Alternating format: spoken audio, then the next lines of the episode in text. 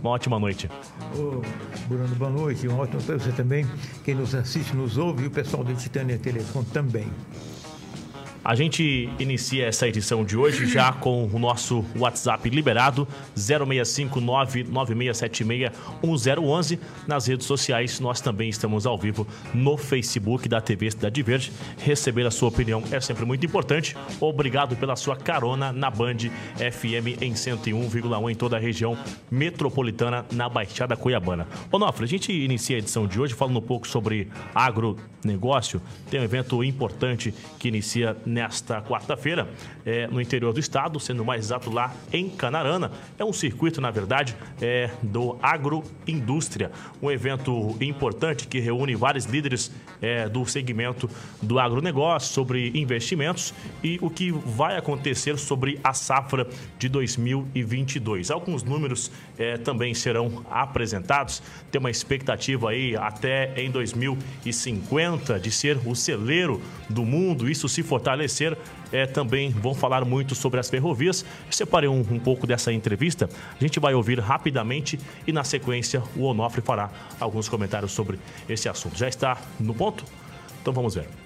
Positivo. O Mato Grosso já é o principal produtor de grãos e de fibra a nível brasileiro e cada vez exerce um papel mais importante nas exportações brasileiras para o mercado internacional. E é um estado onde existe um potencial de expansão na produção agrícola muito grande. Isso deverá acontecer ao longo dos próximos anos, através da conversão de áreas de pastagem degradada em áreas de produção de grãos e fibras, intensificando a pecuária, não deixando de produzir mais carne, é, realizando a integração lavoura-pecuária e intensificando também a segunda safra. Felizmente, hoje é possível no Mato Grosso fazer duas safras, uma safra de soja e depois uma safra de milho, uma, uma terceira safra de, de pecuária, uma segunda safra de algodão. E, então, essa intensificação do cultivo na mesma terra gera uma alta produtividade por hectare garantindo o suprimento que o mundo demanda uh, sem uma expansão tão grande na área plantada. Esse é um assunto que rende e muito quando se fala sobre a safra, sobre o agronegócio e o estado de Mato Grosso. Ele vai a, a cada dia, a cada ano, se posicionando e se fortalecendo e refletindo o que realmente é o nosso valor, o que significa no mercado lá fora, né? Ah, sem dúvida é, a, gente, a gente encontra dentro do serviço público, onde, onde prevalece a burrice, encontra dentro das universidades, onde prevalece a burrice também, uma noção errada, antiquíssima de que ah, o agronegócio ele destrói o meio ambiente, não sei o que, não sei o que, não sei o que, não sei o que, não sei o que. Concentra renda. Mas quem paga o salário desse povo todo é o agronegócio ele gera cidades movidas pelo agronegócio, são 17 cidades por enquanto, mas está aumentando muito, daqui a pouco terão muitas mais. Os supermercados, escolas, universidades, oficinas, revendas diversas, escolas de línguas, eh, escolas de tecnologia são muito grandes. E o índice de desenvolvimento humano, chamado IDH, é sempre muito alto e a qualidade de vida é alta e sobra dinheiro que é arrecadado de ICMS, que vem para o cofre do Estado e é que paga as despesas do Estado. Nós temos que levar em conta isso. Há um certo preconceito, porém, é preciso lembrar uma Ontem eu conversava à tarde, e cabe na nossa conversa aqui. O, Sim, claro. É, uma pessoa me dizendo, é, mas o agronegócio destrói o meio ambiente. Semana passada eu conversei, com, eu falei isso aqui já, com uma jornalista que mora na Alemanha e que veio passar o um Natal aqui com os parentes, e ela me disse, que lá na Alemanha a pessoa anda com o celular, chega no supermercado, os produtos trazem um, um, um QR Code, um, código de barrazinho lá, né? ela vai no telefone, no celular, é, faz o, a leitura do, do, produto e levanta, ele, o produto tem que trazer toda a história dele. Se tem trabalho escravo, se houve abuso ambiental, há uma radiografia, senão aquela pessoa não compra. Eles lá têm uma consciência muito crítica quanto a isso. O mundo não compra mais produto que não for ambientalmente correto. Isso está muito claro. Na conferência, na Conferência Mundial do Meio Ambiente, agora, mês passado, lá na, na Escócia, o Grupo Amage de Mato Grosso, que é líder nessa área de. É uma das maiores empresas do mundo em agronegócio, foi lá fazer uma apresentação em nome das seis grandes incorporadoras alimentares do mundo, Bung, Cargill, ADM, etc. Então, é, é, é um, muito forte o papel do agronegócio no Estado e nós não podemos mais ignorar isso. Eu falei que ontem o mundo, depois da pandemia, dividiu-se em dois: os que produzem tecnologia e os que produzem alimento. O nosso lance é alimento. A nossa educação é muito ruim, do primário à universidade, e não produz gente muito qualificado capaz de desenvolver grandes tecnologias. Temos uma ilha aqui e outra ali. No mais, nosso negócio é produzir alimento, industrializar isso aqui, transformar, processar e fazer do Brasil um, uma potência mundial muito forte. Então, o, estado de Mato Grosso está no mapa do mundo, está no mapa do mundo. E se nós fôssemos um país separado, era um país de primeiro mundo. Então, a, a o agronegócio, que envolve também agora a pecuária, é, nós somos líderes no país. É, fica aqui, ó, quem está nos assistindo aqui, que mora aqui na capital, mora ali em Varta Grande, sentado no sofá, é porque nos, e fica fazendo teorias malucas, vai visitar Sinop, vai visitar Luca do Rio Verde, você vai ver que as ruas eu conheço bem o interior do estado. As ruas são asfaltadas, Bruno, antes, são regu, anu, anualmente são recapeadas antes. Então não tem buraco nunca. Mas antes do buraco surgir, vem o recapeamento todos os anos. Você vai em Sinop, você fica impressionado. Sinop dá de 10 a 0 em Cuiabá, em Vargas Grande, de qualquer outra cidade do estado, em urbanismo e o dinamismo. O meu filho Tiago, que é publicitário, e um certo tempo atrás, ele, ele ainda faz trabalho publicitário no mercado imobiliário de Sinop. Aqui no Florais, aqui no, no, no Alphaville, onde os terrenos são os mais caros de uma, de, da capital, é metade do valor de lá. Por quê? Porque lá é um mundo que está vindo novo aí em função do agronegócio. E Sinop se tornou uma verdadeira capital. Não, temos, não podemos ignorar tão importante ou mais do que Rondonópolis. Né? Então, há um movimento aí no Estado. E Rondonópolis hoje é a segunda maior economia do pois é, Estado, é, Onofre. É a segunda e, e Sinop será a terceira já já. Varza Grande Chegou um shopping recente, deu uma amplitude, né? Sim, antigamente era Cuiabá, Varza Grande. Varza Grande perdeu feio já. Agora vem Rondonópolis e daqui a pouco vem Sinop, Lucas e vai ampliar mais. É um estado que a gente não pode olhar com o olhar de funcionário público, de sindicalista, de gente que não tem brilho no olho esse estado é extraordinário. Eu disse ontem, repito agora, de cada dez, de cada quatro pratos de comida, comida no mundo, uma vai do Brasil, um vai do Brasil. E 40% desse prato vai de Mato Grosso, ou bife ou grãos.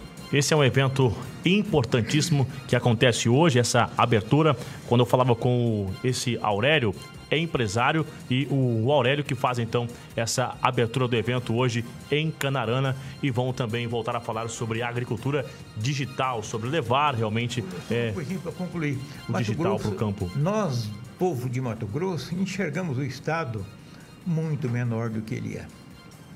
É importante ter essa noção, né, Onofre? Autoestima baixa. Essa valorização. São 6 horas e 18 minutos, já recebendo diversas mensagens aqui, diversos áudios. Nossa equipe está já apurando e já já vamos ouvir é, o seu áudio e ler a sua mensagem também. Hoje, Onofre, é, nesta quarta-feira, muito se fala e quem foi abastecer o seu veículo. Acho que quase todo mundo está reabastecendo diariamente, porque ninguém mais enche o tanque do carro, sempre coloca 50, 100 reais. Sendo assim, você fica refém que quase diariamente você tem que ali com, completar com 20, né? Completar com 20, que é algo que você enchia antigamente. Eu tô nessa de completar com 20. E aí o seguinte, é hoje amanheceu com esse novo reajuste no combustível, é no momento que se fala muito em redução, é, houve essa história. A história não, já foi sancionado, na verdade está em vigor aqui, pelo menos em Mato Grosso, essa redução do ICMS e agora voltou a subir novamente. Onofre, com isso, esse reajuste, a gente come, começa a levantar uma suspeita que o erro que o, o valor alto não está no ICMS. Existe algo muito mais além do que isso aí que deixa aumentar e surfar nos preços do combustível. E também, já no final de janeiro, encerra aquele congelamento que os, os governadores juntaram, né? Durante 90 dias, esse ICMS ficou congelado. Agora, no final de janeiro, ele retorna normalmente. É, Onofre, o que está acontecendo? É somente ICMS ou existe algo a mais que faz Não, subir o combustível aí? Já houve tempo em que cada país cuidava do preço do seu combustível. Hoje não é mais possível. Com essa história de pandemia, a gente tem que considerar que a pandemia dividiu o mundo em dois, o antes e o depois. Antes da pandemia, a Organização dos Países Exportador de e Produtor de Petróleo, chamada OPEP, ela produzia petróleo para o mundo como continua produzindo. Quando houve a, o paradeiro geral dos lockdowns é, da, da, da, pandemia, lá em 2020, eles tiveram um prejuízo muito grande. O, o pessoal do, do a OPEP teve prejuízo, os países exportadores de petróleo tiveram um prejuízo muito grande, porque a economia do mundo parou. Eles estão em 2021 tentando se recapitalizar, recuperar o dinheiro perdido e estão fazendo uma baita de uma sacanagem. Eles estão produzindo menos petróleo do que o mundo precisa. E a economia do mundo está retomando do mundo. E eles estão produzindo menos petróleo do que o que o mundo precisa. A consequência é levantar o preço quando tem menos oferta do que a demanda, o preço sobe. Então é isso aí o petróleo no Brasil, como no mundo inteiro, deu um salto muito grande e nós temos uma, dois agravantes muito sérios. Um é que o petróleo brasileiro é calculado em dólar. Isso é uma questão discutível. E o dólar está subindo muito porque a economia não está bem. E a segunda coisa é que a, a segunda coisa é que a inflação que nós temos. A inflação é uma desgraça. Então, o que está fazendo o combustível subir é o petróleo. O nosso combustível é cotado em dólar. O dólar está subindo, o dólar está a seis reais e o dólar também é quatro reais. O petróleo paga esse preço. E a inflação. É, então, o petróleo não vai cair, não vai cair hora nenhuma. O governador tirou 1 ou 2% do preço. Já foi engolido pela inflação. Engolido Isso deu em torno de aumento. 16 centavos, né? É, já foi engolido, já foi para o lixo esse, esse, essa redução. Então, o problema, na verdade, é a cotação em dólar que é que arrebenta com isso. Porque, e, e, também o fato de se estar produzindo menos petróleo no mundo do que o mundo está precisando. Aí explode na, na bomba de todo mundo. E eu digo aqui com convicção: nunca mais haverá petróleo barato. Só que havia uma, uma expectativa, Nofre, que durante esse isolamento social, muita gente ficou em casa, de home office, que houvesse uma reduzida no combustível. Isso não ocorreu. E agora, com essa retomada, com uma força gigantesca, que foi essa retomada, todo mundo retomando as suas atividades, gerando oportunidades, de repente esse combustível começa a ter um efeito na contramão, aumentando também, né? Coisa que não ocorreu quando as pessoas não estavam, nem mesmo saindo de casa. A gente via reportagens nas ruas, não tinha ninguém, é né? Usando os veículos. Pandemia, de fato, o consumo caiu. Porém, e os países produtores se ferraram, porque não tinha para quem vender. Então o petróleo caiu. Agora que a economia voltou a, a crescer, o que, que eles fizeram? Reduziram a produção para subir o preço. E hoje o mundo está crescendo e não tem petróleo para atender. Aí o preço alto. Soma, no caso do Brasil, o dólar alto e a inflação. O, o, tal, o tal do preço final do petróleo é difícil de ser calculado.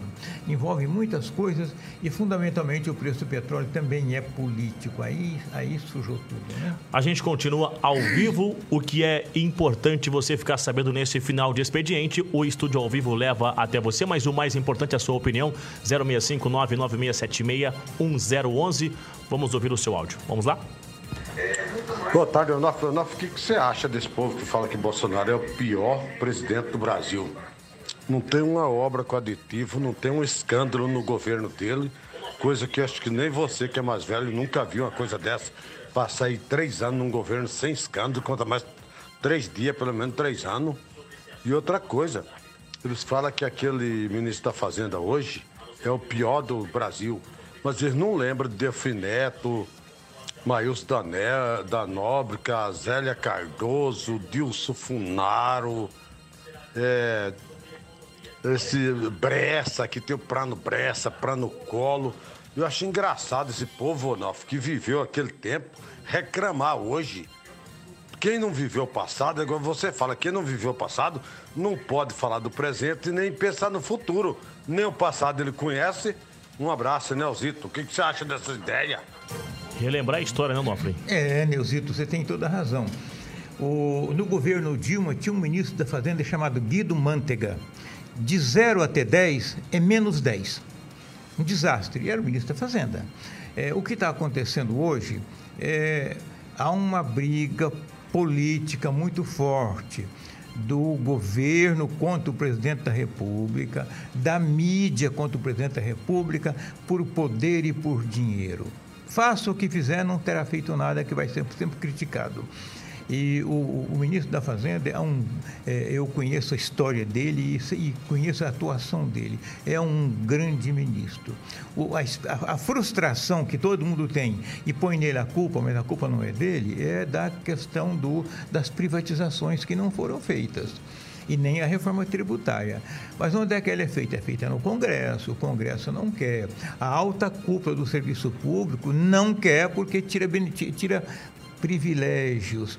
Então, eu falei que ontem, insisto, é, não há presidente nenhum, nenhum, não importa o nome que ele tenha, olhe bem, não importa o nome que ele tenha, para trás ou para frente, que consiga governar o país com essa constituiçãozinha que nós temos aí e mais o tamanho do Estado, que é pesado, grande demais, corrupto, ineficiente e que recolhe todo o dinheiro da gente dos impostos e distribui lá dentro, entre, dentro dele mesmo. Judiciário, Legislativo, Executivo, estatais, Tribunal de Contas e Ministério Público. Isso e o funcionalismo público. Isso come, come mais de 90% dos cinco meses e meio do nosso trabalho anual que, que, é, que nós trabalhamos para produzir em imposto. É, no futuro, no futuro, eu gosto de história, eu quero dizer que no futuro é, esse governo Bolsonaro vai merecer estudos muito interessantes, porque foi um governo que navegou no, no, no, no mar de paulada, né? E ainda reflexo disso aí, Onofre, que não, é, não chega a ser uma reforma, mas esse reajuste que foi divulgado, que os servidores, aliás, os, os, agentes da Polícia Rodoviária Federal vão receber agora em 2022. Com isso, houve um reflexo muito grande no Banco Central e na Receita Federal. Os servidores, no mesmo dia que foi aprovado esse novo orçamento de 2022, eles apresentaram os pedidos de demissão né? Apresentaram as cartas que não iria continuar. Hoje houve uma nova debandada na Receita Federal. Eles não aceitam que eles não vão, que eles ficaram de fora daquele aumento e houve um aumento da categoria da Polícia Rodoviária Federal. Segundo informações, até mesmo Jair Bolsonaro estuda recuar esse reajuste só para tentar igualar, recuperar a imagem o que já aconteceu. Ou seja, uma reforma um simples aumento que só favorece um lado dificulta e muito continuar o jogo, né? Tem que, eu falei ontem, vou repetir hoje, são quatro reformas que tem que ser feitas no Brasil. A administrativa, acaba com essa fofoca de salário de serviço público. É, segunda, tributária. Terceira, política. E a quarta é a terminada Previdência. Se não fizer essa reforma, o serviço público tornou-se uma corporação muito pesada e muito difícil. Na medida em que houve esse aumento para a Polícia Rodoviária Federal, todo o Estado, todo, não, eu também quero, eu também tenho direito. A produção é baixíssima, mas tem o direito e a Constituição facilita isso. Imediatamente os agentes da Polícia Federal, da, da, da Receita Federal, fecharam a fronteira com a Argentina, onde passa milhões de toneladas de carga de produtos perecidos. Está lá os caminhões parados, caminhões de firmas e caminhões de, é, individuais firma, quebra a firma, por cabeça ruim de funcionário público orientado por sindicatos. Então, a, a, o serviço público, se não houver uma reforma administrativa pesada e eficiente, nós vamos ser governados por funcionários públicos. É o que está acontecendo. Onofre, eu não, não, vou, não, não, não vou dizer de forma geral, mas é, você vê uma, uma grande maioria, infelizmente, de pessoas estudando. Ah, eu vou estudar para conseguir uma vaga no concurso, para se tornar um servidor. Já fala servidor em servir alguém, né? Sim. Só que tem muita gente que já tem essa ideia de ser aprovado num concurso para conseguir uma oportunidade para ficar lá à toa e só querer o aumento, né? Inclusive teve lá numa uma comissão, no dia do, do orçamento, da, da votação, acompanhei de perto na, na mesa de diretora, tinha servidor que tinha sido aprovado num concurso, que nem havia sido convocado e já estava lá manifestando querendo aumento. Não é. tinha servido o Estado um dia sequer e já queria aumento. O...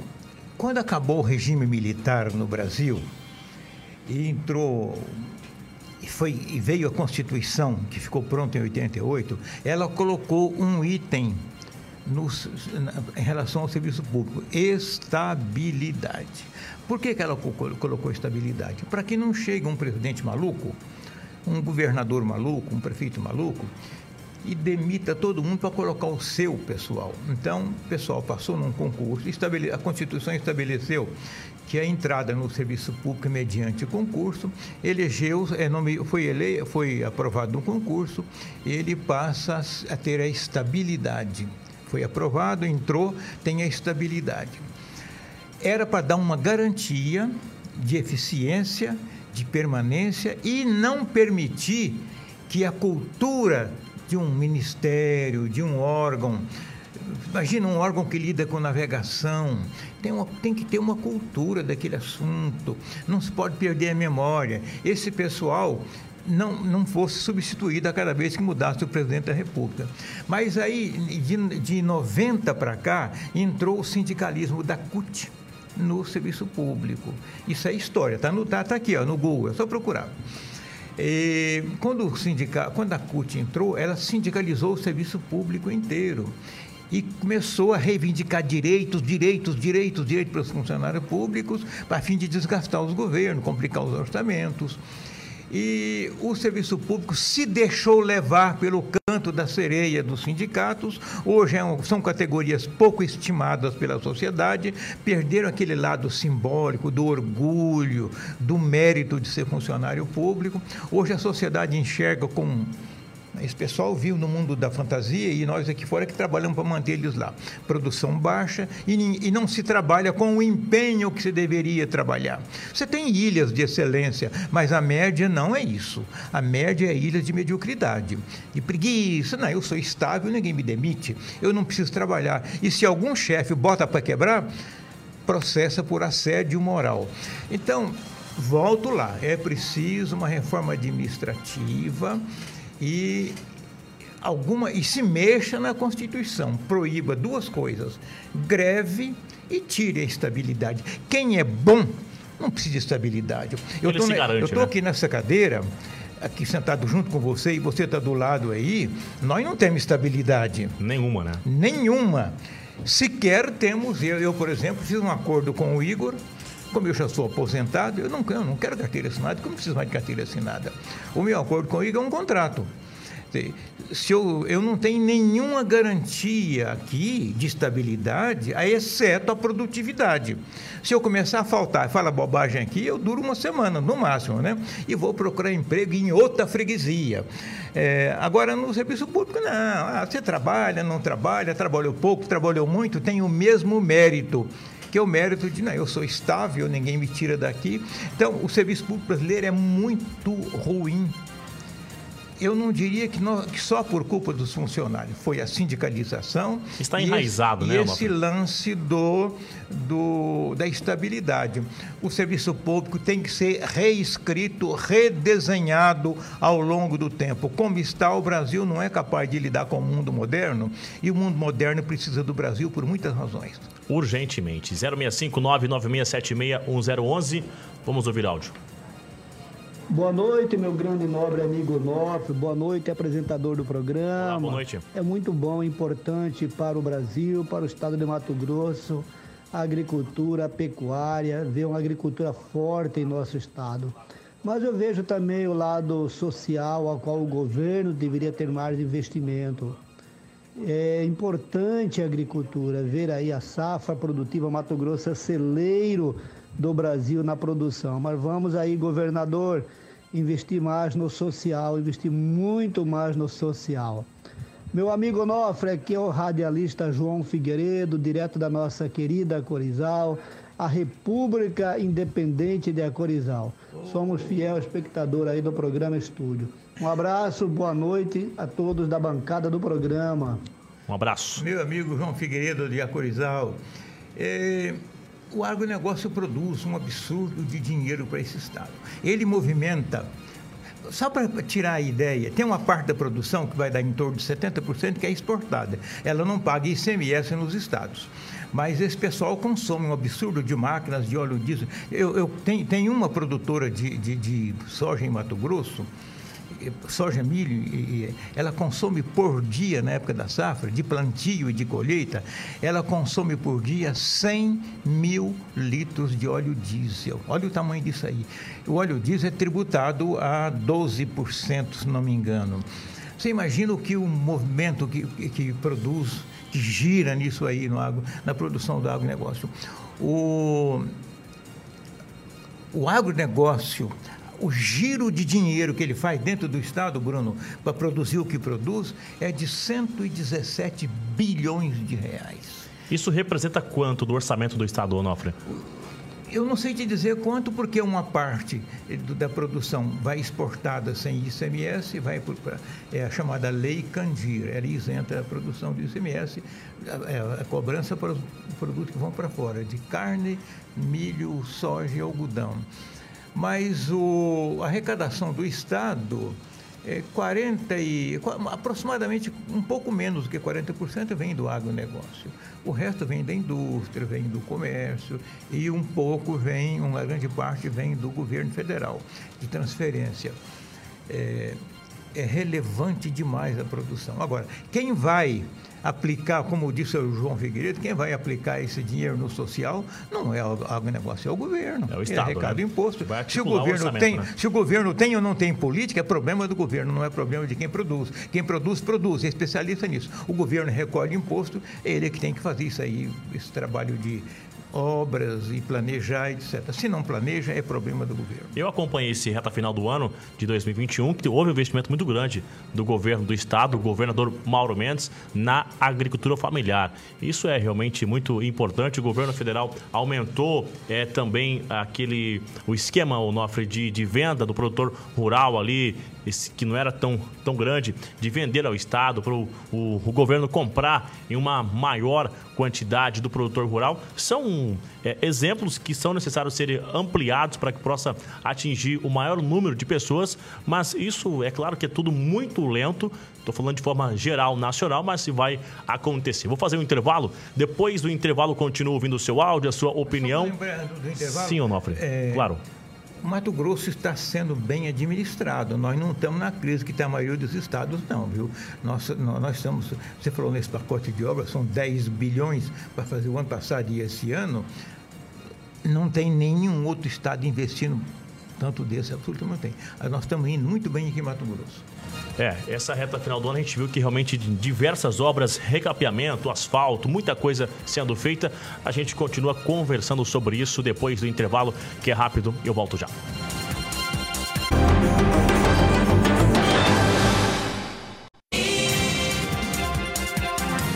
De volta às 6 horas e 42 minutos. A gente continua ao vivo com o nosso estúdio ao vivo. Antes, só dar um recado importante e especial.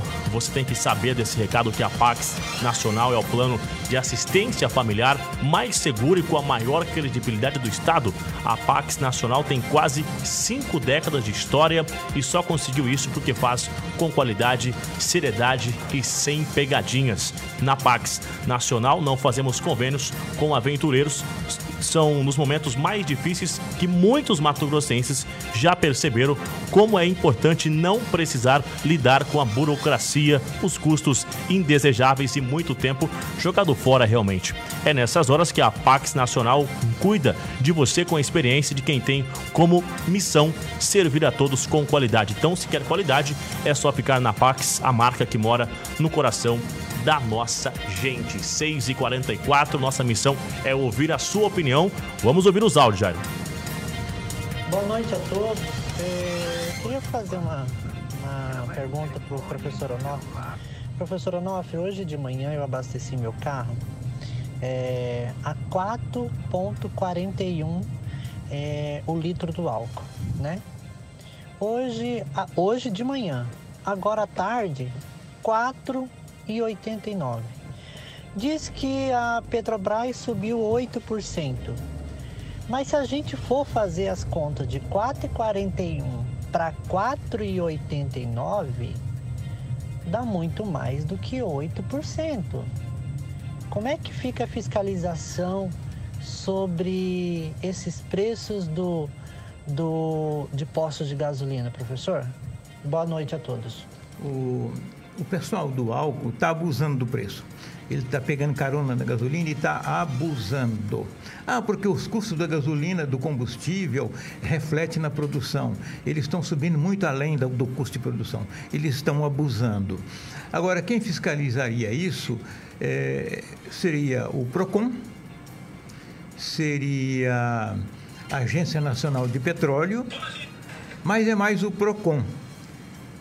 O Ministério Público também poderia fiscalizar. Mas você sabe, mexer com o serviço público, fazer, fazer andar um elefante branco desses, até pegar no tranco demora, né? E nós vamos pagando caro, assim, igual você falou aí. É, a gente está pagando caro demais mesmo, muito caro. Outro áudio, vamos ouvir.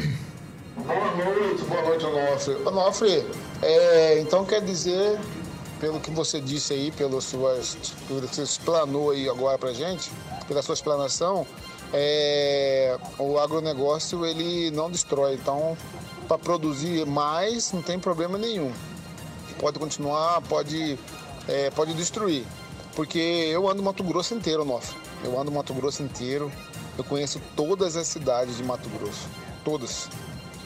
E ando quilômetros e quilômetros e quilômetros dentro das cidades, dentro das cidades, sem nenhuma espécie de plantas. Nenhuma. Porque soja não é planta, né? nem soja, nem milho, pelo menos no meu conhecimento, isso não são plantas, né? São alimentos. É, e as cidades, elas são mesmo desse jeito que você falou aí, mas é só lá naquele município. Só no município onde tem a plantação que tem esse benefício todo que você disse. E o resto? E, o, e os outros? Os outros, os outros municípios que não tem? E outra coisa também, a questão a questão do, do, do valores, né? Dos valores. É, a gente sustenta o mundo. No entanto, nosso país passa fome. Ou também isso também, né? isso também tanto fez, tanto faz. Quem é Márcio esteve. Porque eu acho que é, os outros municípios que não produzem, é, isso é um problema de planejamento de governo é, quem produz, produz naquele município, o município seguinte não pode produzir por uma razão ou por outra. Então, quem tem que orientar a economia dali é o planejamento estatal, que não existe. Então, os municípios se viram na sua pobreza e. Então, de fato, há uma desigualdade regional muito grande. Segundo, é, há uma lei ambiental muito forte. E tem, o, o mundo inteiro tem satélites aqui em cima vigiando para e passo o, o, a produção. É, eles têm que ter a chamada área de preservação permanente, a chamada APP. É, é uma área muito grande que nós temos no Brasil que é reservada à APP. Quem planta no cerrado pode plantar em 65% da área que possui. Quem planta na, os outros 35% são áreas, são áreas para preservação. Na Amazônia, de 100% de uma propriedade, só pode plantar em 20%. O resto é preservação permanente o mundo fiscaliza violentamente o, o, a agricultura brasileira, porque ela está competindo muito grandemente com os Estados Unidos, com a Alemanha, com a França, com o Canadá, eles estão vigiando para acabar conosco. Vou te lembrar uma coisa que o ano passado saiu, saiu um artigo no jornal New York Times, que é o principal jornal de lá, o artigo diz o seguinte, Bruno, lavoura, fazendas aqui, floresta lá. E o texto dizia que impedir com o máximo de legislação a, exploração de terras aqui, porque aqui tem que ser fazendas e lá, aqui tem que ser florestas e lá é fazenda.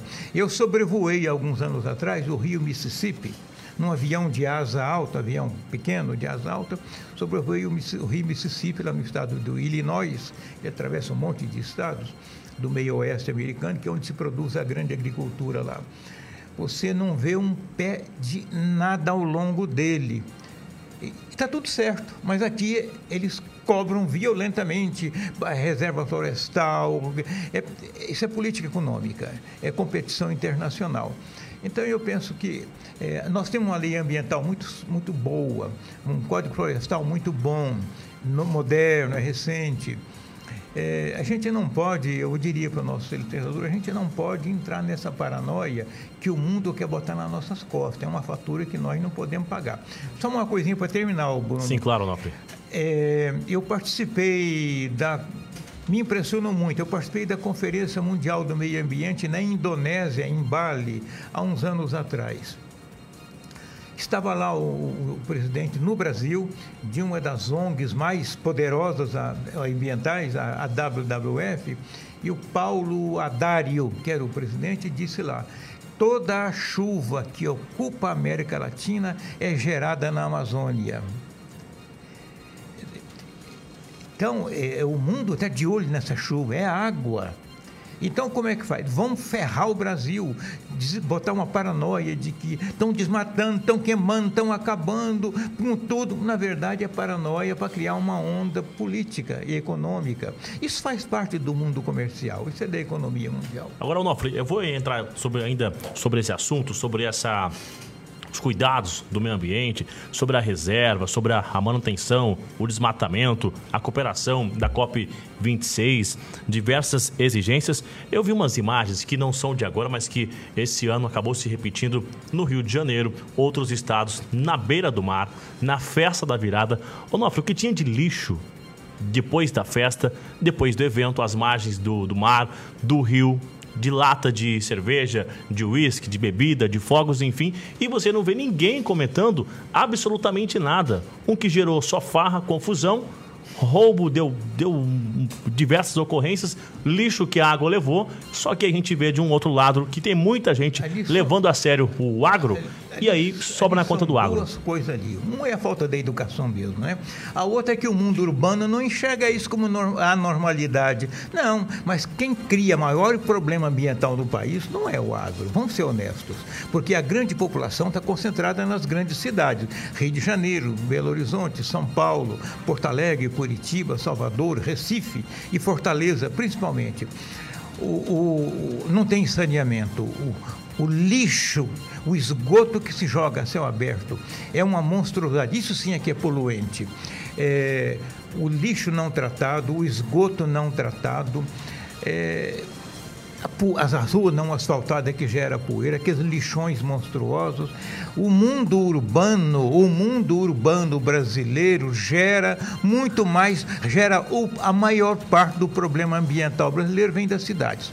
O mundo, o, problema, o mundo do agronegócio, da agricultura, da pecuária, em qualquer parte do Brasil, ele é muito regulado por leis e os satélites vigiam e a competição internacional é muito poderosa. Falei da menina que na Alemanha Alemanha, o, o, o produto tem um código para você fiscalizar a história do produto. Então, a, a, o problema do, do, lá do Rio de Janeiro que você falou aí é a falta de educação de um lado e outro lado é o, o setor urbano brasileiro não entende que ele polui profundamente o país é muita conversa. Só para lembrar é. rapidinho aqui, só um tempo. Sim, claro, vamos Agora lá. Agora não, que está se tratando de esgoto em Cuiabá, mas até cinco anos atrás, 600 toneladas de esgoto caiu no rio Cuiabá e ia para o Pantanal. Do lado de cá, do lado de Vargas Grande, mais umas 300 toneladas. Quase um milhão de toneladas por dia de esgoto no rio Cuiabá. Isso não é poluição? Aí você encrencar com o cara que tem 200 hectares ali que jogou um veneno na plantação. Vamos botar dois pesos, duas medidas? Então, dois pesos, duas medidas. Um peso, outra medida, não. 065 99676 1011. Vamos ouvir o seu áudio. Onofre, é, boa noite. A, a, não redução do preço da gasolina e do diesel a gente entende que é o petróleo. Agora, por que o álcool não abaixa depois da sanção do presidente Bolsonaro, da autorização dos postos comprarem etanol direto das, da, das usinas? Por que, que isso não está ocorrendo? Será que não está tendo uma cartelização no etanol no Mato Grosso? Tá, sim, está tendo uma cartelização, sim, no país inteiro. Eu conversei outro dia com o presidente do, do sindicato dos distribuidores de petróleo de Mato Grosso. Ele disse, Onofre, o, o etanol está abusando. Está cartelizado, sim. E aqui dentro do estado, a gente tem ali em Sinop, em Sorriso, usina etanol de, de, milho. de, milho. Havia uma expectativa quando se falava que iria chegar uma usina de etanol. Nossa, agora vai reduzir. E a gente não viu realmente que foi essas coisas todas, não, né? Não reduziu. É que agora, o do etanol até que se, do milho até que se explica. No começo do ano passado, você comprava um saco de milho de 50 quilos, ou 60 quilos, não me lembro bem, por 40 reais. Está custando 90. Então, esse álcool produzido por esse milho, ele vai... Também aumentar, vai, vai valorizar. Agora, né? por outro lado, o, al, o milho gera um, um subproduto para a ração que deveria pagar essa diferença aí. O molho então, ficou mais caro do que o peixe, né? A cartelização.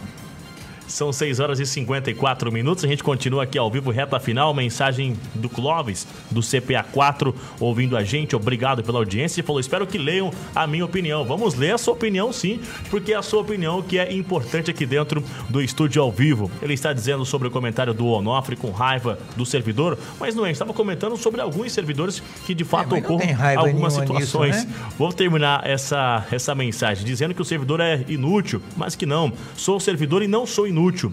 É, o, o meu imposto de renda é descontado na fonte todo mês e o imposto também. E não sou esse ser que você está falando. É, respeite o servidor. Foi a mensagem do Clóvis do CPA4. A gente está comentando sobre servir.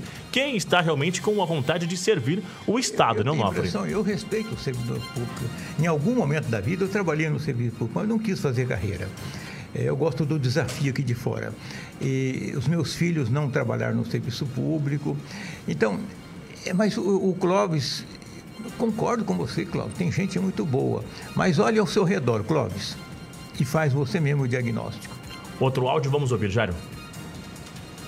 Amigo Nofre, muito boa, boa tarde. Aqui é Vladimir Francisco Vietnã, Primavera do Leste. É, na verdade, o que você falou sobre o petróleo, isso é uma realidade. Lembra na época do Getúlio Vargas que ele mandou queimar os pés de café para poder subir o preço? Quando existe uma falta, existe uma suba né, de preço. Então, é, o que o pessoal hoje não consegue entender, está achando que a inflação é um problema é, recorrente desse governo. E, na verdade, não é. A inflação é um problema mundial hoje.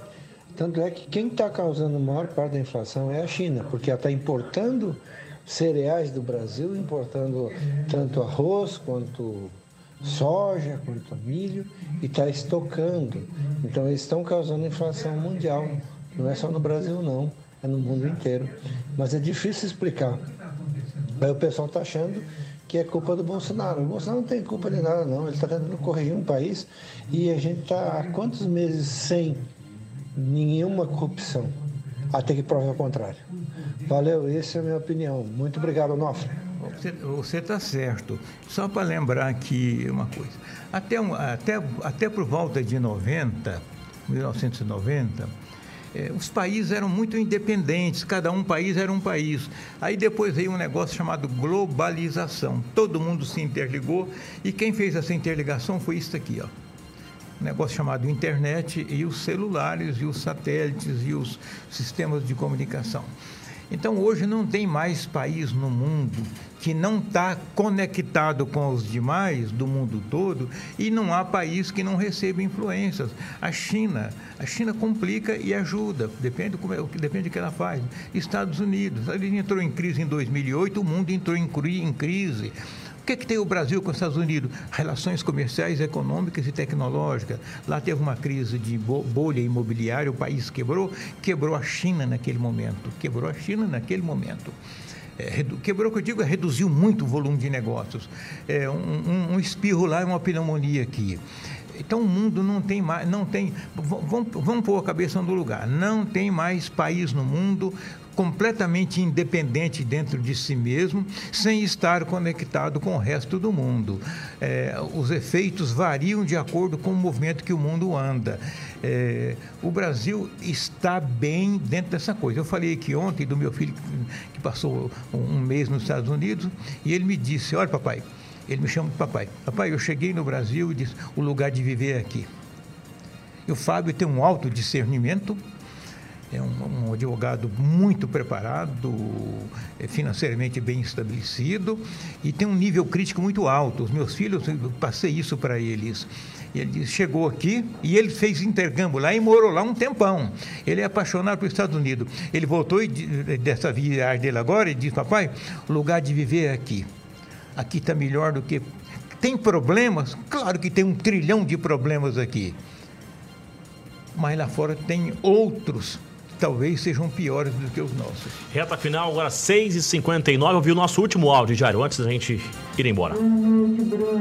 Olá, boa noite. Aqui é a Rosimeire de Rondonópolis. Olha, professora Onofre, Onofre, é uma tristeza um país desse, onde tem um Senado desse, que dá uma tristeza na gente imaginar um povo desse corrupto, mesquinhos, pessoas que pensam em si próprios, não pensam na causa maior que é o seu país, a sua nação, seus irmãos, pessoas com falta de, de dignidade, espiritualmente que não são evoluídas, pessoas que pensam em si próprios. É uma tristeza. Um presidente que não consegue governar, é uma tristeza. Está na hora do povo ir para a rua nesse ano de eleição, amedrontar esse Congresso Nacional, colocar eles bem no lugar deles para ainda aprovar alguma coisa das reformas, para destravar esse país corretamente como que deveria ser. E esses servidores públicos, esse povo tudo, que estão todos já estabilizados com seus empregos, seus altos salários lá em cima, estourando o teto, ainda reivindicando, fazendo algazarra para aumentar mais. Gente, olha a situação do país, do mundo, como que está, contente com o que tem, com o que ganha, que já dá para sobreviver muito bem. E a gente que sobrevive com um salário mínimo tão baixo, estamos aqui pelejando e caminhando, tentando sobreviver. Não, é uma tristeza. Olha, não sei o que pensar de uma nação dessa. Olha, tem que o povo ir para a rua nesse momento aí, fazer alguma coisa para esse acorde sair. Ô, Nofre, eu vou resumir o que ela falou ali para perguntar para o senhor, para o senhor não, responder de forma objetiva. Resolve você. as pessoas. Não, para o senhor responder para a gente. Resolve as pessoas ocuparem as ruas ainda, ir no Senado, ah, chacoalhar as grades ali. resolve que, ainda. A única coisa que faz medo desse pessoal é o povo na rua. Isso ainda resolve. É o, a, a nossa a receita é a antiga ainda. Vale mais do que votar. Onofre, mais uma vez, muito obrigado. Hoje é quarta-feira, amanhã é quinta-feira. A gente Mas se encontra aqui amanhã, amanhã, né? Estarei aqui amanhã. Combinado. Fique até mais animado agora. um abraço, viu? Até amanhã. Obrigado a você de casa, um forte abraço. Vou entrevistar já já, lá no Passando a Limpo, o deputado Eliseu Nascimento. Tem muita conversa, vamos falar muito de política, eleição também. Te espero daqui a pouquinho ao vivo e aqui amanhã, seis da tarde. Um abraço, tchau.